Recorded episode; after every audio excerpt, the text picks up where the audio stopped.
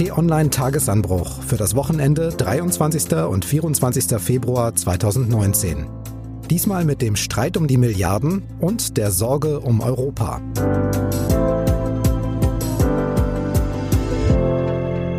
Herzlich willkommen im Wochenende. Marc Krüger ist mein Name. Neben mir sitzt T-Online-Chefredakteur Florian Harms. Hallo. Hallo und herzlich willkommen. Und gemeinsam begrüßen wir Sie alle an den Podcast-Empfangsgeräten zu unserem kleinen Wochenrückblick. Wir wollen über Themen der Woche sprechen, die Sie und uns beschäftigt haben und auch weiterhin beschäftigen werden. Und das erste Thema ist so eins, das uns schon mal beschäftigt hat. Und da bleiben wir natürlich dran, wenn was passiert. Mit Ja haben gestimmt 574, mit Nein haben gestimmt 74.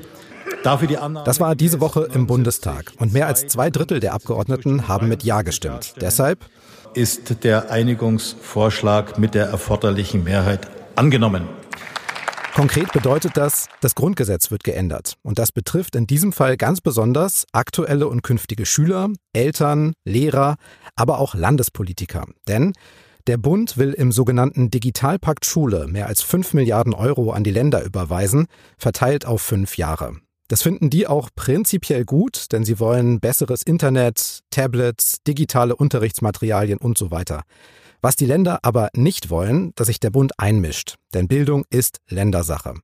Deshalb kam es nicht so gut an, als der Bundestag Ende vergangenen Jahres schon einmal den Digitalpakt beschlossen hat, das aber recht kurzfristig an Bedingungen geknüpft hat. Zum Beispiel, dass die Länder für jeden ausgezahlten Euro dieselbe Summe drauflegen müssen. Besonders laute Kritik kam damals von Baden-Württembergs grünem Ministerpräsidenten Winfried Kretschmann. Da geht es nicht einfach um den Digitalpakt. Es geht um eine ganz allgemeine Grundgesetzänderung, wo zum ersten Mal der Bund massiv in die Länderhoheit eingreift. Die Folge? Die Länder haben das Gesetz über den Bundesrat abgelehnt. Der Vermittlungsausschuss zwischen Bundestag und Bundesrat musste ran. Diese Woche dann die Einigung. Die strittige Passage mit der 50-50-Regelung beim Geld ist rausgeflogen. Einen Tag später schon hat der Bundestag, wie gehört, zugestimmt und es gab jede Menge Lob über Parteigrenzen hinweg. Es markiert einen guten Tag für die Bildung in Deutschland, weil wir erstmals eine Rechtsgrundlage haben, um im Bereich der Finanzhilfen als Bund und Länder auf dem Gebiet der Bildung gemeinsam zu kooperieren. Wir haben ein deutliches Signal an Eltern, an Lehrer, an Schülerinnen gegeben. Und es gibt eindeutige Gewinner. Das sind unsere Kinder und Enkel. Und das finden wir gut, meine Damen und Herren. Und das ist Fortschritt und eine gute Nachricht für die Menschen in diesem Land. Also eine sinnvolle Investition in die Innovationsfähigkeit und Zukunftsfähigkeit unseres Landes. Und das ist gut so, meine Damen und Herren. Jetzt muss Mitte März noch der Bundesrat zustimmen, wieder mit Zweidrittelmehrheit. Und dann gibt es geänderte Grundgesetzartikel 104b und 104c und die 5 Milliarden Euro können dann fließen.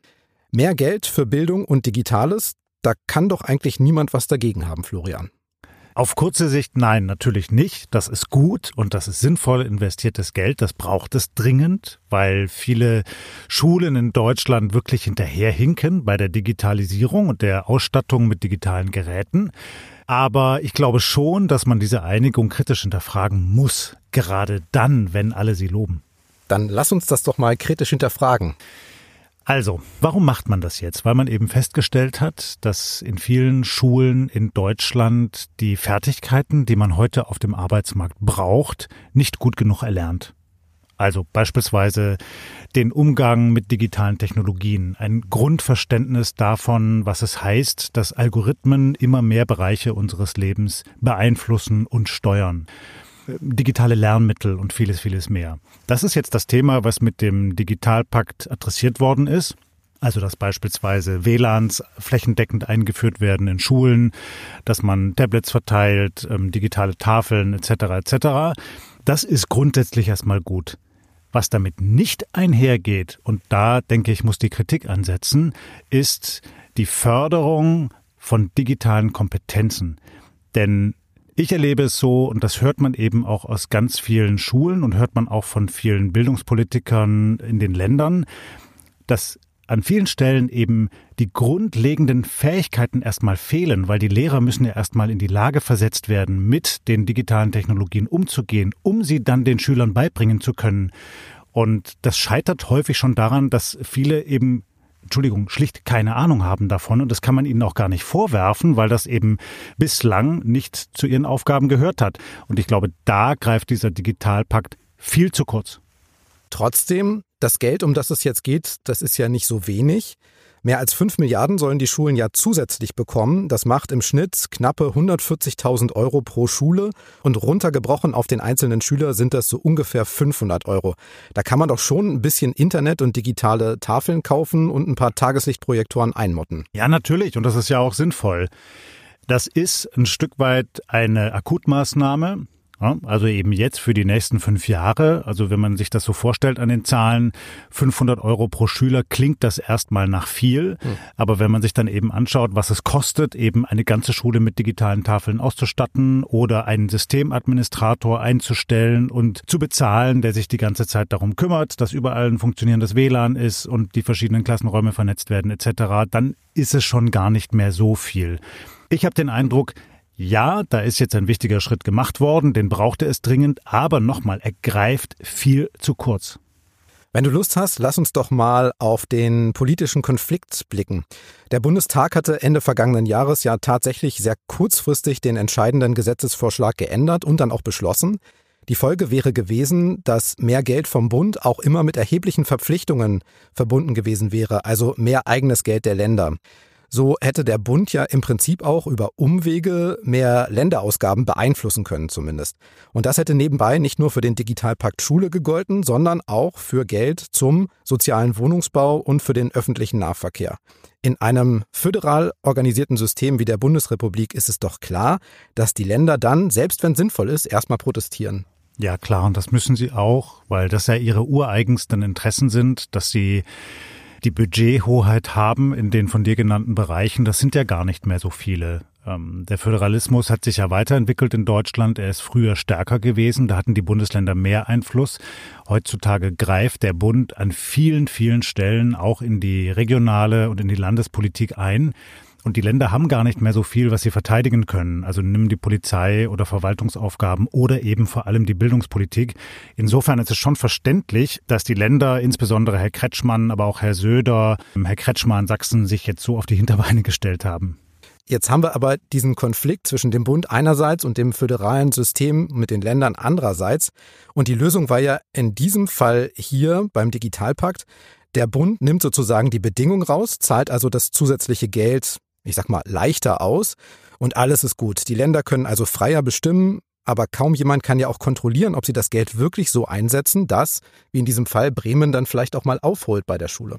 Ja, genau. Und das ist ja der zweite Kritikpunkt jetzt am Digitalpakt. Neben dem, dass die Länder weniger einzahlen, ja, also die, die Summe nicht ganz so viel aufgestockt wird, wie ursprünglich gedacht, der Bund hat de facto jetzt auch durch diese Einigung keine echte Kontrollmöglichkeit, was mit diesem vielen Geld geschieht. Also mit diesen 5,5 Milliarden, die es dann am Ende sind, auf fünf Jahre verteilt. Und das wird auch hier in Berlin von vielen Politikern sehr kritisch gesehen. Also es gibt also eine ungefähre Vorschrift, dass es eben überwiegend eingesetzt werden soll zur Förderung der Digitalisierung. Aber es gibt jetzt keine Rechenschaftspflicht. Der Bund kann Stichproben machen, kann sagen, er guckt mal irgendwo hin und äh, lässt sich mal sagen, was mit dem Geld dann geschehen ist, aber eben keine regelmäßige Evaluierung und keine regelmäßigen Berichte an Berlin. Und da kann man dann sagen, so ist das halt im Föderalismus. Die Länder haben ihre eigene Hoheit, d'accord. Aber ob das dann in diesem Feld der Bildungspolitik so und richtig ist, das steht in Frage. Lass uns vielleicht nochmal auf den politischen Prozess insgesamt schauen. Der Digitalpakt Schule, der geistert ja schon als gute Absicht einige Jahre durch die Politik. Ministerpräsident Kretschmann aus Baden-Württemberg hat im Bundesrat von den Wanka-Milliarden gesprochen, eben weil schon die vorherige Bundesbildungsministerin Johanna Wanka die Sache auf den Weg bringen wollte. Und ich stelle fest, alle wollen irgendwie das Geld für mehr Bildung und digitale Klassenzimmer. Trotzdem ist es dann heikel und dauert lange, wenn der Bund an dieser Stelle wirklich mehr ausgeben will. Gibt es daraus irgendwas zu lernen? Ja, vielleicht als Quintessenz, dass wir uns in Deutschland doch nochmal Gedanken machen sollten, ob das System, wie es jetzt besteht, insbesondere in der Bildungspolitik, funktionieren kann, wenn die ganze Welt sich radikal verändert durch die Digitalisierung. Denn die betrifft ja nicht nur jetzt mal das Bildungsleben in den Schulen, die Ausbildung, die betrifft den gesamten Arbeitsmarkt, Sehr viele Berufe werden sich grundlegend verändern durch die Digitalisierung. Es betrifft auch unseren Alltag. Also wir als Bürger müssen neue Kompetenzen erlernen. Wir müssen lernen, mit all diesen Geräten umzugehen und zwar verantwortungsvoll. Also sehe ich auch an mir selber. Ne? Also ich habe so viele Geräte mittlerweile um mich herum. Eben nicht mehr nur wie früher den Fernseher und das Radio, sondern da sind jetzt auch noch Sprachassistenten und das Smartphone und alle möglichen kleinen Gadgets die nehmen mir etwas von meiner Zeit und zugleich geben sie mir die Chance zu kommunizieren, zu lernen, Dinge zu erfahren. Das alles stimmig in ein Leben zu integrieren, ist tatsächlich eine große Aufgabe. Und ich glaube schon, überall da, wo der Staat dann mit Institutionen vor Ort zugegen ist, da sollte er sich auch grundlegende Gedanken darüber machen, was das denn dann heißt im Alltag. Und da sind wir dann eben wieder bei der Bildungspolitik. Also reicht es einfach nur, Tablets und digitale Tafeln in die Schulen zu schicken und dann zu sagen, jetzt macht mal selbst. Oder geht man hin als Staat und sagt, ich helfe euch dabei, mit diesen Geräten umzugehen und die Kompetenzen zu erlernen. Und das findet de facto zu wenig statt in Deutschland. Dann hängt jetzt alles noch am Bundesrat. Der muss im März der Grundgesetzänderung ja noch zustimmen. Letzte Hürde für den Digitalpakt.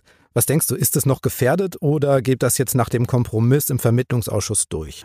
Ich denke, das wird so durchgehen und dann werden sich alle nochmal feiern. Allen voran Herr Kretschmann, König Kretschmann.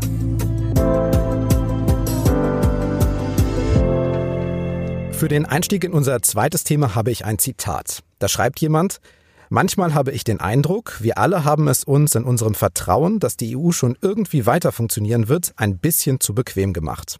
Das habe ich diese Woche im Tagesanbruch-Newsletter gelesen und dachte, da macht sich jemand Sorgen um die EU. Glücklicherweise habe ich ja den Autor dieser Zeilen hier und kann fragen, warum machst du dir Sorgen um Europa, Florian? Weil es grundlegend um unser Leben, um unsere Sicherheit, um unsere Zukunft geht. Die Welt verändert sich rasant. Wenn wir mal ein kleines bisschen zurücktreten oder das tun, was die alten Griechen gemacht haben, uns vorzustellen, wir stünden auf dem Pluto und schauten auf die Erde herunter. Und wir sehen uns dort in Europa, im ganzen Konzert der Weltmächte dann sehen wir, dass um uns herum sich die internationale Politik und auch das internationale Wirtschaftsleben grundlegend verändert. Wir haben Konzerne, Großkonzerne, zum Beispiel wie Facebook, wie Google, wie Apple, die mächtiger werden als Staaten, die unser Leben im Alltag immer stärker beeinflussen, zum Beispiel unser Kommunikationsverhalten, ohne dass das transparent wäre, ohne dass wir wirklich genau wissen, was mit unseren Daten passiert. Wir haben den Aufstieg Chinas zu einer Weltmacht, die aber auf einem diktatorischen oder sogar totalitären Regime basiert. Wir haben in Amerika einen populistischen Präsidenten, der sich einen feuchten Kehricht schert um Kompromisse, um Ausgleich. Und wir haben eben jetzt auch in Europa in der EU immer mehr Fliehkräfte, Tendenzen nach außen, also Nationalismus, Egoismus. Wir haben den Brexit, wir haben den Nationalismus in Osteuropa, die Populisten in Italien und all das stellt grundsätzlich in Frage, wie wir eigentlich dauerhaft in einem friedlichen, erfolgreichen, prosperierenden Europa leben können. Darum geht es mir. Deshalb habe ich diese große Sorge. Dazu mal zwei Gedanken zu deinem Gedanken. Ich stimme dir zu, dass wir in Europa viele nationale Regierungen haben, die, du hast sie auch genannt, die einen Vorteil daraus ziehen, sich von Europa und den Institutionen, von der vermeintlichen Bürokratie in Brüssel abzugrenzen. Zweiter Gedanke, es ist aber auch sehr einfach für die Parteien und die Staaten, die das wollen, weil Europa eben für viele Menschen sehr wenig konkret ist. Und ich frage mich, warum ist das eigentlich so? Warum ist Europa so wenig konkret? Das ist ganz genau der Punkt, um den es geht und der auch tatsächlich viele Europapolitiker umtreibt. Das ist keine leichte Antwort, die man darauf geben kann. Ich versuche es mal. Also ich glaube, in der Vergangenheit ist es plastischer und leichter zu zeigen gewesen, welche Vorteile in einem grenzenlosen, wirtschaftlich geeinten, politisch geeinten Europa liegen. Also wenn wir mal an die Nachkriegszeit denken, als viele Menschen noch die Kriegsgräuel im Bewusstsein hatten, als es noch die Schlagbäume gab, da war es klar, das wollen wir so nie wieder. Und wir versuchen durch, dadurch, dass wir eng zusammenstehen, Frieden zu schaffen. Heute haben wir ganz andere Generationen. Ja, du und ich und alle um uns herum, die meisten jedenfalls, sind im Frieden aufgewachsen. Wir nehmen das als selbstverständlich wahr. Wir fahren selbstverständlich nach Spanien oder Frankreich, bezahlen da mit derselben Währung, mit der wir es auch zu Hause tun und brauchen vielleicht gerade mal noch einen Personalausweis. So wird aber auch nicht mehr kontrolliert. Toll, wunderbar. Aber Was dann wirklich dahinter steht und was es dafür braucht, nämlich ein gemeinsames Verständnis auch von Werten, ein gemeinsames Einstehen für unsere Demokratie, für die Rechtsstaatlichkeit, für Pluralismus und Toleranz in Europa, das kommt an vielen Stellen zu kurz. Und deshalb eben diese große Sorge, dass wenn wir so eine Entwicklung sehen wie jetzt in Ungarn, wo ein EU-Staat diese grundlegenden Werte offen missachtet und der Ministerpräsident zum Beispiel Minderheiten diskriminiert, und dann wenig passiert, außer dass man ihm in ja, Brüssel mal hinter verschlossenen Türen die Leviten liest oder mal in einem Interview sagt, das sei so nicht tolerabel, dann kratzt das nicht nur an den grundlegenden Werten, sondern es stellt sie in Frage. Und es ist natürlich auch ein verheerendes Signal für vergleichbare populistische oder nationale Kräfte in anderen Ländern, die dann sagen, ja, was der kann, kann ich auch. Also man weiß zum Beispiel, dass Herr Salvini in Italien sich ein Vorbild genommen hat an Herrn Orban und gesagt hat, ja klar, das machen wir jetzt auch so. So, wir holen uns die Milliarden aus Brüssel, aber sonst können die uns bitte ähm, geschoren bleiben. So, wir machen hier unsere eigene Politik, nationale Politik, äh, egoistische Politik. Und das ist brandgefährlich. Frieden ist, glaube ich, so der allergrößte Vorteil, den die EU uns gebracht hat. Aber das nehmen wir tatsächlich, weil es schon so lange dauert, über 70 Jahre, wahrscheinlich als gegeben hin. Wenn man jetzt so fragt nach den Vorteilen der EU, dann kommen da ja sehr viele Dinge, die du auch schon genannt hast. Ne? Also freie Fahrt von Estland bis Portugal, keine Stempel mehr im Pass und jetzt auch ohne große Extrakosten zum Beispiel vom Handy telefonieren. Letztlich frage ich mich aber, was habe ich davon, von diesem Europa, das wir da beschrieben haben, wenn ich Hartz-IV-Empfänger bin und gar nicht in Europa rumreise? Das ist genau der Punkt, der viel zu wenigen Leuten klar ist. Stell dir bitte mal vor, du wärst ein Sozialhilfeempfänger in Russland und du hast irgendwann, Entschuldigung, die Schnauze voll und du gehst auf die Straße und sagst deine Meinung. Was passiert dann? Die Chance ist relativ groß oder die Wahrscheinlichkeit ist relativ groß, dass du einfach verhaftet und weggebunkert wirst. Dasselbe passiert dir sofort in China. Dasselbe passiert dir in vielen afrikanischen Staaten. Es passiert dir nicht in Deutschland oder in Frankreich oder in anderen EU-Ländern, weil wir hier Rechtsstaat haben und Demokratie und Toleranz. Und das sind die Werte der EU, die wir immer wieder verteidigen müssen. Natürlich leben die auch in den Nationalstaaten, aber die Nationalstaaten für sich genommen sind eben angesichts dieser schnellen, rasanten, kolossalen Veränderungen in der Welt nicht mehr stark genug, um diese Werte zu verteidigen. Da brauchen wir ein Staatenbündnis, ein starkes, mächtiges Europa, was sich gegen diese Einflussnahmen von außen auch ähm, zur Wehr setzen kann und sagen kann, hier bei uns in diesen EU-Grenzen, da gelten diese demokratischen rechtsstaatlichen Werte. So, und da kann sich jeder, der hier lebt, drauf verlassen. Und das können wir eben nicht als selbstverständlich voraussetzen. Da müssen wir alle Bürger uns jeden Tag für einsetzen. Deshalb brauchen wir eine Debatte über diese Werte in der EU. Ich hänge noch ein bisschen daran, was jeder Einzelne so davon hat. Und da kommt mir gerade in den Sinn, dass ich vor ungefähr 10, 12 Jahren in Irland unterwegs war, ein bisschen Urlaub gemacht habe und da wurde unglaublich viel gebaut. Straßen und so weiter. Und an jeder größeren Autobahn oder Umgehungsstraße hing so ein großes blaues Schild, dass diese Straße ermöglicht wurde, auch durch Mittel aus dem Regionalfonds der EU. Dasselbe in Spanien, wer da durchfährt, an jeder Bahnstrecke noch eine Plakette, dass die EU hier Fördergelder gezahlt hat für diese Hochgeschwindigkeitsstrecke oder die Autobahn. Ist es da vielleicht auch ein bisschen schlechtes Marketing der EU, dass sie nicht so deutlich macht, für was sie auch einsteht im Kleinen? Ja, ganz bestimmt, Marc. Das, das ist sicherlich so, nicht nur Marketing, sondern auch Kommunikation. Ich habe den Eindruck, dass viele Bürger in Europa, gar nicht nur hierzulande in Deutschland, den Eindruck haben, was die da in Brüssel machen, verstehe ich nicht. Das ist irgendwie bürokratisch. Manchmal wird da so geschachert. Die machen irgendwelche Deals in langen Nachtsitzungen und hinterher stellen sie sich hin und loben sich selbst. Aber was das dann konkret bedeutet, das erschließt sich mir nicht. Und das ist mittlerweile auch gesehen worden. Also auch beispielsweise Kommissionspräsident Juncker hat in Reden mehrfach darauf Bezug genommen. Geändert ist es bislang nicht. Ja, also wenn man ins Internet geht, dann äh, gibt es wenig bessere Websites als die der EU. Da steht alles. Da kann man sich über alles informieren. Aber les mal so einen Text. Der ist so bürokratisch und kryptisch geschrieben, man versteht es kaum. Also da gibt es ein Problem in der Kommunikation dessen, was äh, die EU eben macht, wofür sie steht und auch welche Werte sie dann konkret in Politik umsetzt und wie wir das als Bürger wahrnehmen, verstehen und eben auch weitergeben können also deshalb denke ich eben auch, braucht es eine Debatte. Es braucht zum Beispiel mal viel mehr Talkshows, in denen wir über die EU reden, ja, statt nur zum 28. Mal über Flucht und Migration und Asyl. Wir müssen mehr über Europa reden. Vielleicht hören uns ja jetzt gerade ein paar Talkshow-Planer und da hat sich jetzt gerade jemand in die vorderste Front gebracht. ja, das muss ja nicht nur ich sein. Es gibt ja viele andere, die da noch besser Bescheid wissen als ich. Tatsächlich wird ja Europa immer besonders emotional, wenn man das Gefühl hat, irgendwas ist besonders strittig. Ich erinnere mal an diese Riesendiskussion um die Datenschutzgrundverordnung im vergangenen Jahr, auch so ein Wortungetüm. Oder ein aktuelles Beispiel aus dieser Woche, Urheberrechtsreform, mit großen Auswirkungen auf das Digitale und das Internet. Entscheidungen, bei denen sich dann auch viele fragen, ob das wirklich durchdacht ist und ob die Politiker da auch wirklich im Thema sind. Ja, genau. Das haben wir auch bei uns auf der Seite abgebildet, dass insbesondere viele junge Menschen, die sehr intensiv das Internet nutzen, vielleicht selber auch Beiträge machen, zum Beispiel auf YouTube, diese Entscheidung überhaupt nicht nachvollziehen können und den Eindruck haben, da entscheiden Menschen über ihre Köpfe hinweg, die selber eigentlich das Internet gar nicht richtig nutzen und auch keine Ahnung haben, was die Vorteile sind eines wirklich freien, relativ freizügigen Urheberrechts. Ende Mai ist die Europawahl. Das Thema wird uns also noch ein bisschen beschäftigen. Die Wahlbeteiligung in Deutschland lag beim letzten Mal 2014 bei knapp 48 Prozent, damit übrigens auch noch über dem EU-Durchschnitt. Gemessen an der Bedeutung des Parlaments und der Entscheidung ist es aber ziemlich mau, würde ich sagen.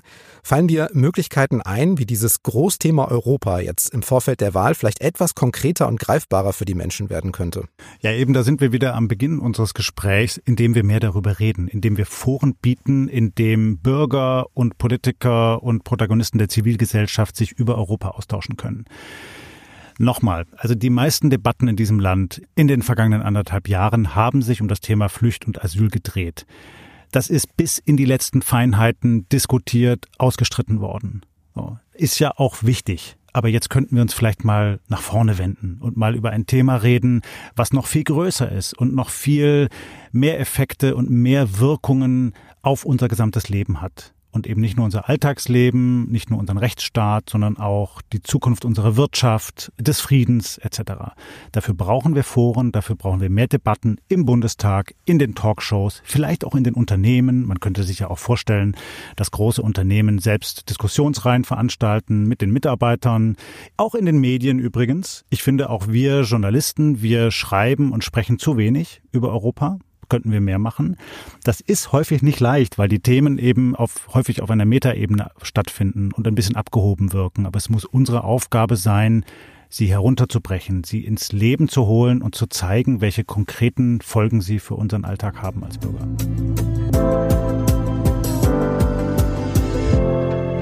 So, nun zur Abteilung Zukunft. Ein kurzer, präziser Einblick in den Thementerminkalender der kommenden Woche. Auf was können sich denn Leser und Hörer freuen? Es wird spannend kommende Woche, vor allem außenpolitisch. Am Dienstag wird die britische Premierministerin Theresa May nochmal eine Erklärung zum Stand des Brexit-Prozesses abgeben. Das stockt ja. Zugleich wird der Druck immer dramatischer, weil es dann nur noch gut vier Wochen sind äh, bis zum Termin des Austritts. Also langsam muss es mal eine Form von Einigung geben. Und am Mittwoch wird US-Präsident Donald Trump noch einmal Nordkoreas Diktator Kim Jong-un treffen in Hanoi. Auch das wollen wir uns genau anschauen, unter anderem mit unserem Washington-Korrespondenten Fabian Reinbold. Und am Montag, habe ich vielleicht noch vergessen, findet in Barcelona der Mobile World Congress statt. Äh, da ist unser Kollege Ali Rozzari vor Ort. Das ist ein Schaufenster in alle modernen digitalen Technologien. Smartphones natürlich, aber es geht weit darüber hinaus. Und äh, da bin ich sehr gespannt, was er da alles beobachten wird und uns erzählen wird. So, wenn Sie Lust haben, diesen Podcast zu bewerten, zum Beispiel bei iTunes oder bei Amazon, dann machen Sie das gern. Wir haben jedenfalls Lust darauf, bewertet zu werden. Sie können aber auch einfach Familie, Freunden, Arbeitskollegen davon erzählen und ganz klassisch im Offline-Leben weiterempfehlen. Sagen Sie einfach, dass wir überall da sind, wo es Podcasts gibt, iTunes, Google Podcasts, Spotify, Deezer, dass wir auch Sprachassistenten wie Amazon Echo oder Google Home sind, einfach zu finden, wenn Sie nach Tagesanbruch suchen und dass wir kostenlos sind. Wir hören uns und sagen für dieses Mal Tschüss, bis zum nächsten Mal. Tschüss und bleiben Sie uns gewogen.